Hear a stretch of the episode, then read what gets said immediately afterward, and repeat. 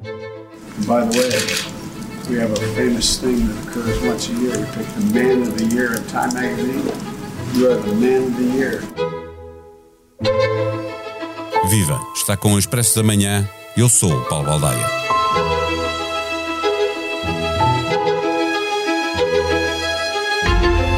Do tempo em que os tanques russos entraram na Ucrânia e Kiev anunciou que Zelensky não sairia do país até que os russos abandonassem o território, já passaram 301 dias. A guerra continua sem fim à vista e o presidente, que não aceitou boleia para fugir das bombas, deu um salto a Washington, talvez percebendo que o consenso generalizado no Congresso pode chegar ao fim a qualquer momento ou, pelo menos, pode diminuir de intensidade, levando a que diminua também o apoio norte-americano aos ucranianos.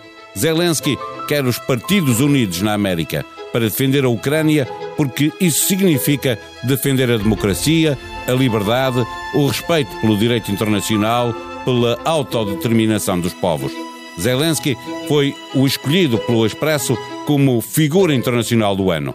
O texto, escrito a justificar essa escolha, é de Henrique Bournet, consultor em assuntos europeus e cronista no Expresso. É com ele que conversamos neste episódio.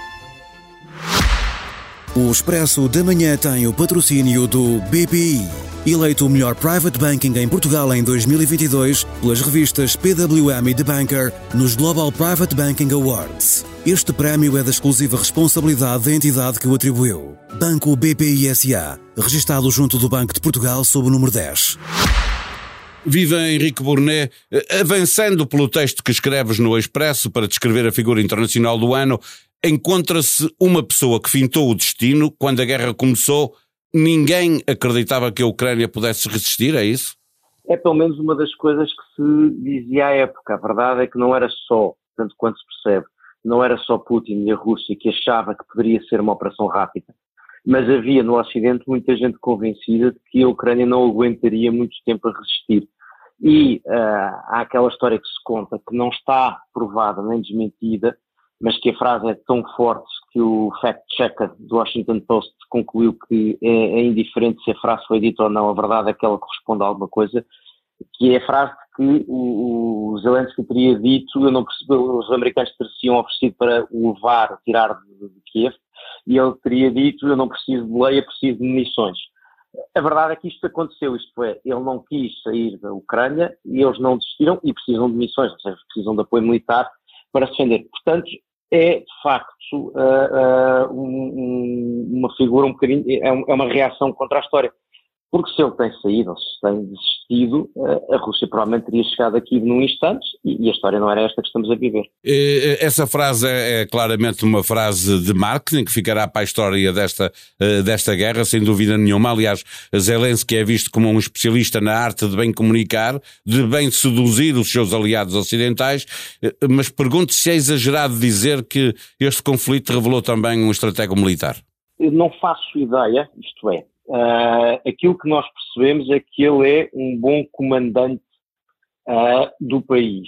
Uh, e parece-me ter entregue o comando militar das operações a quem percebe da, da, operação no terreno, mas a sua função de comandante supremo, que é, para além de comandar as tropas, é comandar o país em tempo de guerra, tem-a cumprido eximiamente, ou seja, a verdade é que se entrega às operações militares a quem percebe elas, mas depois aparece no terreno, há uma ida, recente, uma ida dele a certa altura, já para o final do ano, uh, ao território que está em conflito com a Rússia, uh, onde, onde, a situação é mais difícil, e ele vai ao terreno, que é exatamente na véspera de ir a Washington, isto é de um homem que está ligado à parte da componente militar. Agora, não fugindo até à outra, à outra perspectiva, há uma quantidade de coisas que têm sido ditas e de maneiras de têm sido fundamentais para o processo, até para a manutenção do apoio à Ucrânia durante esta guerra, e que é evidente que é eh, um, um domínio claríssimo da arte da comunicação.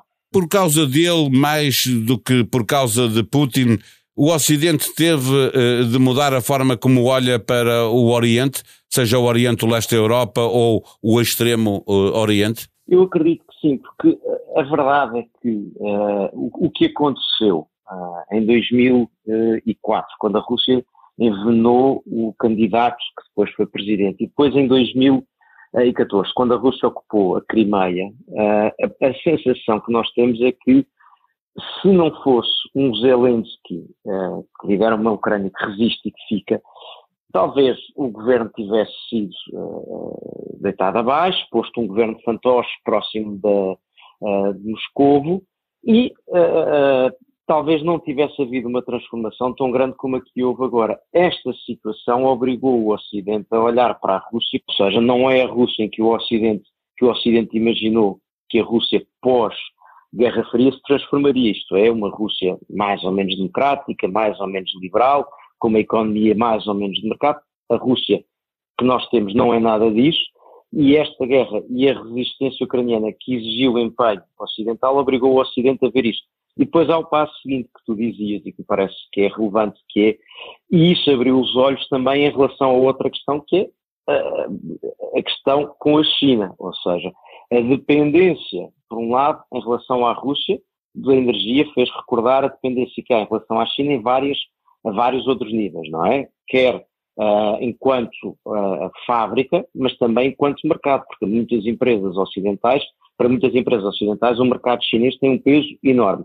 E depois fez perceber outra coisa, que era esta ilusão que foi alimentada por todos e, enfim, com ingenuidade ou com expectativa ou com esperança, com boa fé, mas a ideia de que pelo comércio manteríamos uma boa relação entre países muito diferentes foi posta em causa nesta guerra. E isso fez com que se dissesse, bom, com a China também isso é uma ilusão, acreditar que pelo comércio vamos manter uma relação isenta de conflito é, uma, é um equívoco e, portanto, isso contribuiu para esta alteração em relação à China também. Zelensky foi cometendo uh, erros ao longo deste percurso, uh, como algumas intervenções que fez uh, no caso grego, por exemplo, deu a palavra a um combatente do batalhão Azov e isso causou bastante polémica. no Parlamento Cipriota optou por ignorar a ocupação turca. tu terminas o teu texto dizendo que ninguém é herói toda a vida e que Zelensky, sendo novo, terá muito tempo para eh, cometer erros. Não estará o Ocidente rendido eh, por ter quem faça por nós uma guerra aos nossos adversários de sempre e hipervalorize o que vem da Ucrânia e o que vem de Zelensky? Eu acho que no Ocidente, e não é só nas lideranças políticas, eu acho que entre a população ocidental, uh, esta imagem de um, de um povo, não é só Zelensky, é o Zelensky e os ucranianos que nos têm surpreendido imenso, não é só a capacidade de resposta à invasão russa, mas também com aquela mistura de coragem com sentido de humor, com ironia, eh, com uma resistência moral, eh, aquela história de se não há luz para ter árvore de Natal, põe-se uma bicicleta, dá-se energia e acendem-se as luzes. Este misto todo, eu acho que há um lado muito impressionante, muito heroico, uh, que nos tem, uh, que tem mexido com todos nós. Eu acho que as pessoas são medidas por aquilo que fazem. Portanto, à data 2 e por aquilo que tem sido feito uh, pela Ucrânia, liderada por Zelensky na guerra, parece que estamos perante um herói. Agora, uh, uh, a história é longa e a vida dos homens é longa. Agora, este momento desta história parece-me inequívoco. É, é um, um herói, é um povo heróico. De facto, não me parece que seja excessivo dizer isso. Tu usas também uma, uma, uma frase de Miguel Sousa Tavares no título e no, e no texto eh, que, que diz que Zelensky é vaidoso. Não há aqui eh, uma necessidade de fazer um equilíbrio entre os pontos de vista, mesmo eh, por parte do Ocidente, no modo como olhamos para Zelensky, o, o herói ou, ou apenas alguém que está a fazer um um caminho a pensar em si próprio? Eu, eu, acho que tudo na vida deve ser olhado por vários ângulos. Agora, isso não significa que por vezes não haja um ângulo que é uh, claramente o correto. Dito de outra maneira, a Segunda Guerra Mundial podemos olhar por muitos ângulos, mas não há nenhum em que achamos que Hitler talvez tivesse um pouco razão ou que uh, talvez os aliados não devessem ter, ter juntos e ter defendido a Europa ou que, os americanos não deviam ter vindo. Ou seja, há algumas coisas que, apesar de tudo, são inequivocamente corretas. E eu acho que neste caso, independentemente de podermos achar que há muita arte de comunicação, independentemente de podermos achar uh, que a Rússia, que haja quem ache que a Rússia uh, não foi abraçada pelo Ocidente como devia, coisa que eu acho que a história recente desmente. A Rússia chegou a ser recebida na NATO como potencial parceiro.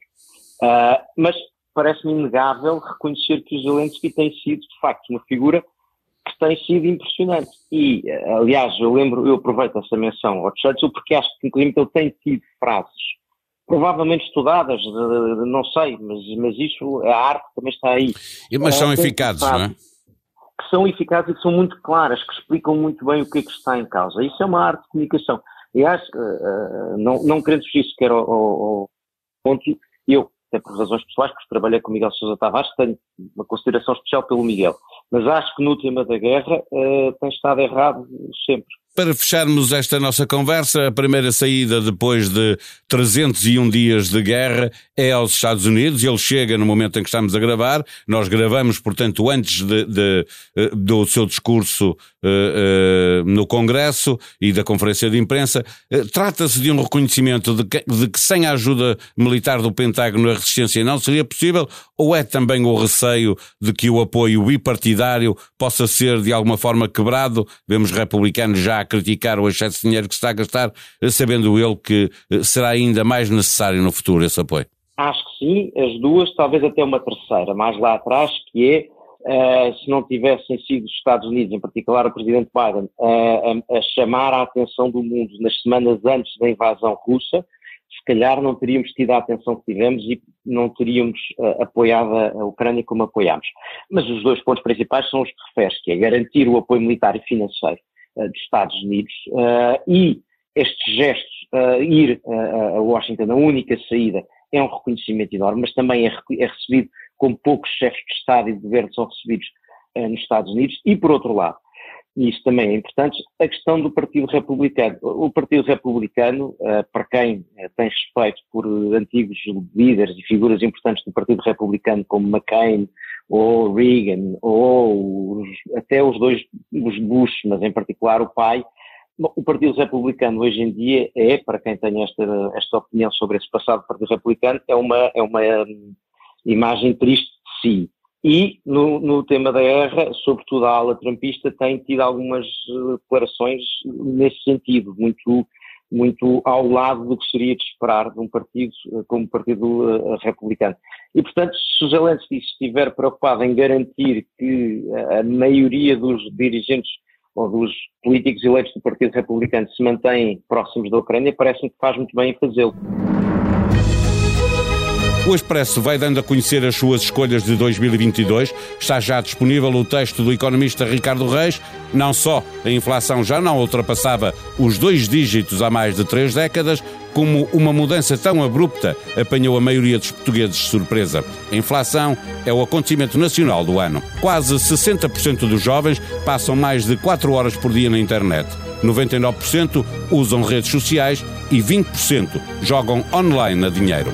Inquérito a cerca de 70 mil jovens de 18 anos revela que um terço assume sofrer de mal-estar emocional e outros problemas que atribuem ao tempo que passam online. Prestem, por favor, atenção às minhas palavras. A próxima crise financeira será causada pelas criptomoedas privadas. O aviso é do governador do Banco Central da Índia, para quem a solução é acabar de vez com as criptomoedas. A falência da FTX é só um exemplo. A sonoplastia deste episódio foi de João Martins. Tenham bom dia. Nós vamos voltar amanhã. Até lá.